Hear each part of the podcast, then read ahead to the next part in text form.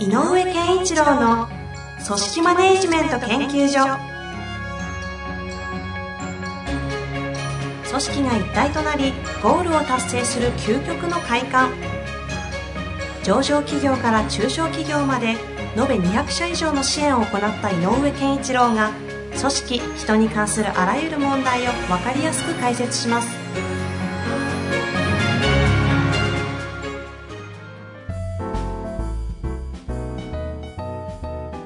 こんにちは、遠藤和樹です。井上健一郎の組織マネジメント研究所。井上さん、本日もよろしくお願いいたします。よろしくお願いします。さあ、今日も質問来ておりますので、はい早速やっていきたいと思います。えー非常にシンプルなご質問ですね。はい。採用の見極めにおける、はい NG 社員がすでに社員として、えーいる場合、うんうん。どうすればよいでしょうか、はいはいということですね。はい。あの、採用の、えー、と見極めの NG ゾーンっていうのが何かね、聞いてる方は分かんないと思うので、そこの説明をちょっとしなきゃいけないのかなと思うんですけど、はいこれちょっと少しその説明で長い時間になるかもしれませんが、えっ、と、まあ、あの、採用の時に、はい。一番重要なことは、えっ、と、経歴の中で何をやってきたかとかっていうこととか、はい。えっ、と、いろいろこう、アピールしてくること、志望動機、自分の自己 PR っていうものを聞いていても、うんや。っぱり演出がかなりされているということは前提なので、演出がされる。うんうんそうですね。で、あの、やっぱり長けてる人は、えー履歴書の書き方も上手で、うんうん。えっ、と、それを見て面接官が何を質問してくるかもう想定してくるというはいような人までいるので、えっ、と、ある意味では、えー面接で、えー大切な仕事における、なんていうのかな、リスクマネジメントっていうのかな、人材の。っていうことが意外とできないですよっていう話が前提で、じゃあ何を見なきゃいけないかっていうことなんですが、はいやっぱりあの、えっ、と、よく言う、あの、課題とか、はい。他者とかね、うんだから自分自身っていうものにしっかりと向き合うことができるかどうか。うんうん。つまりこう、えっ、と、逃げたり、えー回避したりするんではなくて、えーやっぱ渦中に飛び込む人というかね、うんうん。最近で言うと、まあ、やり抜く力、グリッドっていうのは随分ベストセラーになってきましたけどね。ああいうことですよね。とにかくやりきるとか、うんうん。で、これって、えっ、と、よく言う、あの、非認知能力と最近よく言われる、幼児教育の中で、世界ではすごく言われてるんですが、非認知能力。うん、あの、えっ、と、いわゆるこう、えっ、と、勉強する能力、認知能力ではなくて、意欲を持つとか、先ほど言ったやりきるとか、それから強調するとか、うんうん。それから、えー、と、なんていうかな、粘り強くやるとか、うんなんかそういう、えー、なんていうのかな、エネルギーみたいなもんなんですけど、人の持ってる。はそういうのが幼児期に、あの、かなり形成されますよっていうのが、今、幼児教育界の中でも主流で、うんうんうん。えー主流に来てると言ったらいいのかな？でもかなり言われてる、IQ とかには関係ない、関係ない。個人の特性みたいな言い方をするんですかね。で、これはなかなか、まあ、幼児期と言われるように、なかなか簡単に、えー形成されたものを、幼児期に形成されたものを修正することができない。ので、実はこのあたりが、さっき言ったように、意欲を持つ、やりきる、粘り強くする、強調するって、実は組織の中で人が求める根本の力だと思うんですよね。うんうんうん。だから、そうかと。幼児期にこういうものが作られるんだとなると、直しにくいものであるとなれば、やっぱり入れるときにそこを見なきゃいけないよねと。うんいうので、採用の時に見なきゃいけないのは実はこの辺のことで、えーまあ平たく言うと向き合う力。課題、他者、そして自分っていうこのに対して向き合って、えっ、と、自分を投じ込むっていうのかな？うんうん。そこに、渦中に閉じ込む力があるかどうかを見ましょうと。で、えー逃げ、回避傾向のある人をやめましょうということで、えっ、と、横軸に他他者、えーの視点を持てるが、自分の世界止まりなのかという、自分と他者という横軸を一個、うえー棒を引いて、あの、印象、イメージしてくれてほしいんですね。あの、フレームワークみたいなイメージがあるわけですね。で、二軸でで、まず横が。そう。で、横、横を立てて十字みたいな線を引いて、はい横の線が左に自己。左にえっ、と、右に他者と置きますと。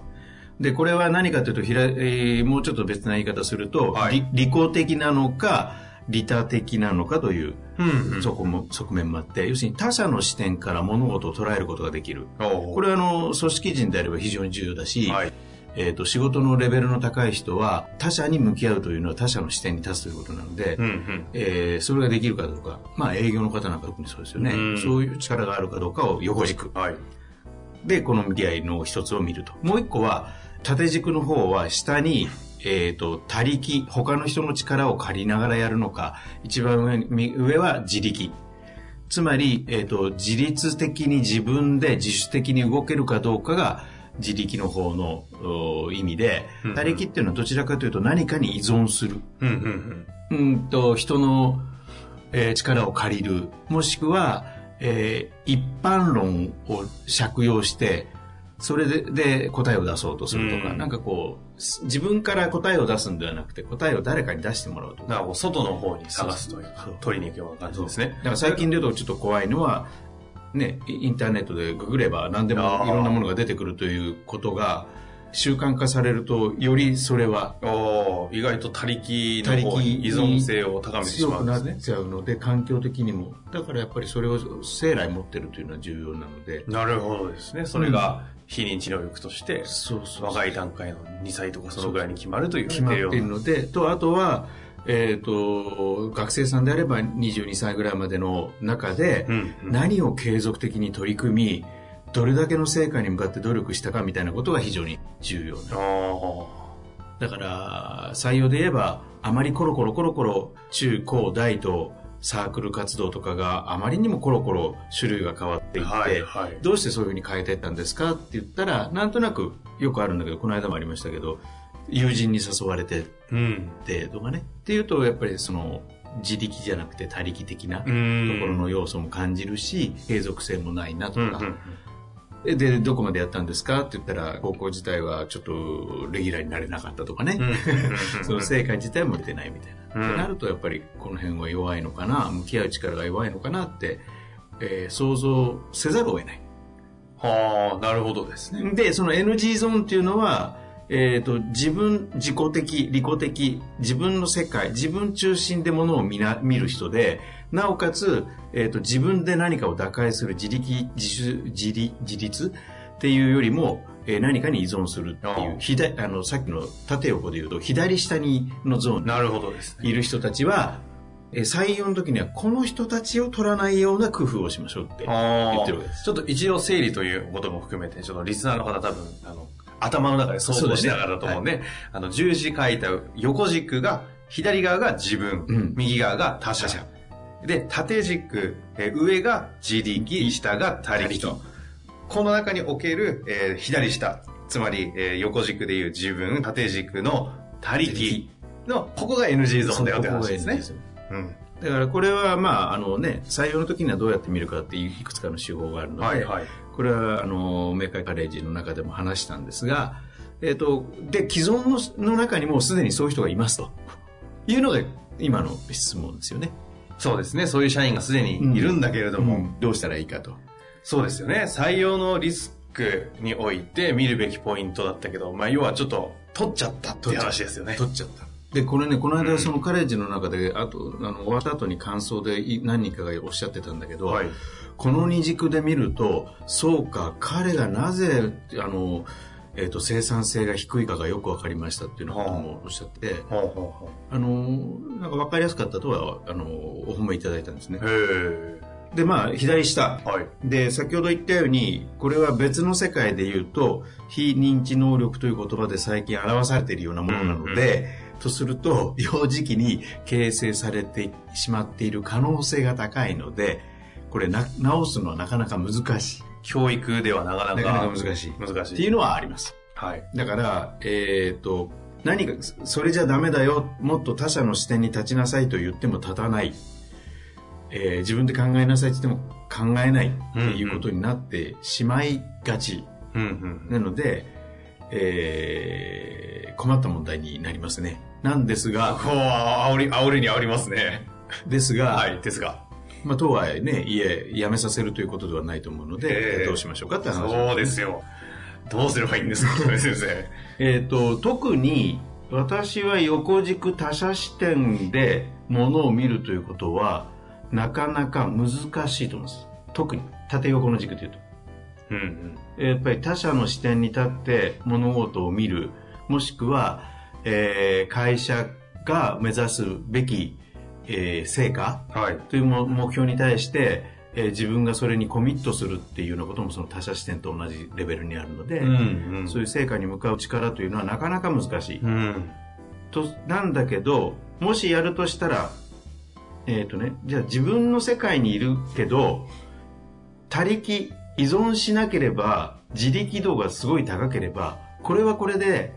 自分の世界にはまったものであれば高い成果を出す可能性はあるんですよ。だから、えーと、意外と独立してる人とか企業を始める起業する人なんていうのは実はそっちの人が多かったりする。自己利己的。でそう自分の世界自分の世界の住人なんだけどだから自分の興味関心によって、えー、動くんだけどそこで自分の力は使うというか自分が一生懸命自分に向かってこう鼓舞して自分自身で鼓舞してこう、えーと、エネルギーを燃やす、うん、ということはできる。対象が自分の興味関心があるものである。まあ、よく実態は知りませんけどもあの例えばスティーブ・ジョブズさんとかアップルのあの完全なるプロダクトアウト、うん、プロダクトベースでいくぞみたいなああいうことをやっちゃう方とかねその可能性ありますしね、うん、だからやっぱり新たなるものを生み出したりとかある種のカリスマ的な人っていうのはここにいる可能性はでかいなと。うんまあ、あの、天才とバカどっちになるか分からない。ちょっとリスクはありそうですけどね。だから何が言いたいかというと、要するに縦軸の依存から自立へ向かわせる。他力ではなくて自力ということへ少しでも近づけていくことが、えー、横軸の他者視点を持たせるということのために何をしたらいいかって考えるよりは、そっちの方でいいと思う。まだ教育、教育の可能性としては、その、他力を自力に持っていく方が可能性は高いんです、うん、あの、自分で何とかしようとする方向へ向かわせる。それはただし、えっ、ー、と、自分世界の人であれば、自分のためにじゃないとそれが出ないので、えー、そこはちょっと割り切って、自分のためでもいいから、自分の力を最大限出す、出させる場面は作っていくっていうのが最初のテーマかな。はあ。まあ、そこはマネジメントの一つのそう。やるべきことですね、うん、なのでやっぱり何がしたいの？ここの会社この仕事を通じてどうなればいいのかっていうことはまず一番重要でで、えっと、そのために、えー、何をしたらいいのって本人に考えさせてすぐするとは思わないけどもっとこうした方がいいかもしれませんとかっていう言葉を引き出して、うんうん、じゃあやってごらん。でなかなかやらないでしょ。うでもやるって言ったよねっていう繰り返し。で繰り返しながら少しでも自分で動き出した時にやればできるねっていう応援もしながら励ましもしながらえー、なんていうかなこう自分でちっちゃな目標を立て語らさ続けるっていうかなはいまあ、例えばだけど、もっと、そうですね、さすがにもうちょっとお客さんのとこ行った方がいいですよねって言ったら、あ、そうだよね。あ、そっかそっか、お客さんのところ行った方がいいんだね。って思ったら、じゃあどうする？今週どのくらいいけるのかな？今週だったら10社行きます。例えばね、うんうん、10社回ってきますと。オッケーオッケー、じゃあそれ頑張れよって言って1週間経ってどうだったって言ったら、いや途中でこんなことがあってって言い訳も含めて5社でしたと。んあれ ?10 社じゃなかったんだね。何があったの？って聞いたり。で、えー、5社行けたのは、えー、いつ行けたの？とか、うんうん、で、あで、それどういう成果だったの？とかって、こう、いい結果を少しでも引き出しながら、でも、自分で10社って言ったんだから、10社行けなくはないよね、今の話聞いてると。うんうんうんいあの、いけない、いけないんじゃなくて、やっぱり行かなかったんだよね。うん、いう可能性、可能性はあるよね、いける。じゃあ、どうするって言ったら、あの、いや、でもちょっと、ちょっと目標下げていいですか靴 ?7 社。おじゃあ来週7社行ってごらんって。なんかそんなようなで、どうせ左下にいて機能してないんであれば、その時間は少しでもその人間が良くなるために使ってもいいんじゃないかなって気がする。まあ、自力って言い方もそうですよ。自立させるように促していくというような感じなんですかね。で、なんかね、やっぱり一番重要なのは自力のためのエネルギーは、指示、命令を受けて動くというのが嫌なんあ嫌なんていうかねそれをやり続けると依存するの。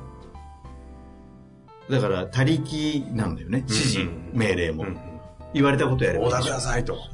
命令してくれという感じな本当に逆になってしまう。だから違う話だけど、あんまりにも指示命令の強い上司の元の部下っていうのは考えなくなるから。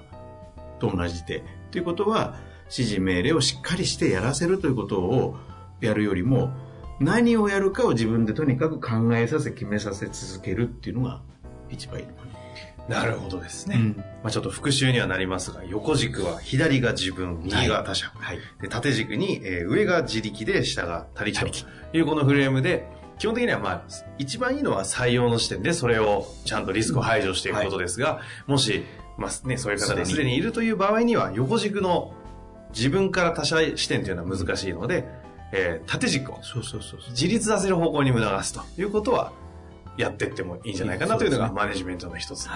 ヒントなわけですね。はい。もうとにかく縦軸より自立性自力打破力みたいなものを、え社員に高めさせる方が、えー、優先順位としては高いんじゃないかなというふうに思いますね。なるほどですね。ぜひ皆さんも活かしていただきたいなと思います。はい、本日もありがとうございました。ありがとうございます。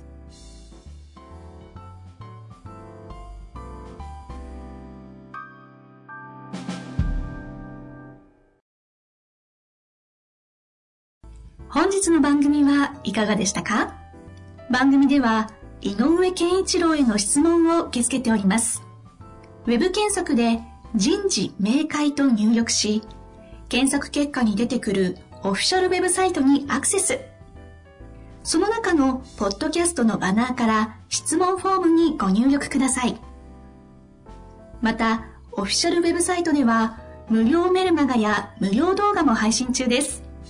ぜひ遊びに来てくださいね。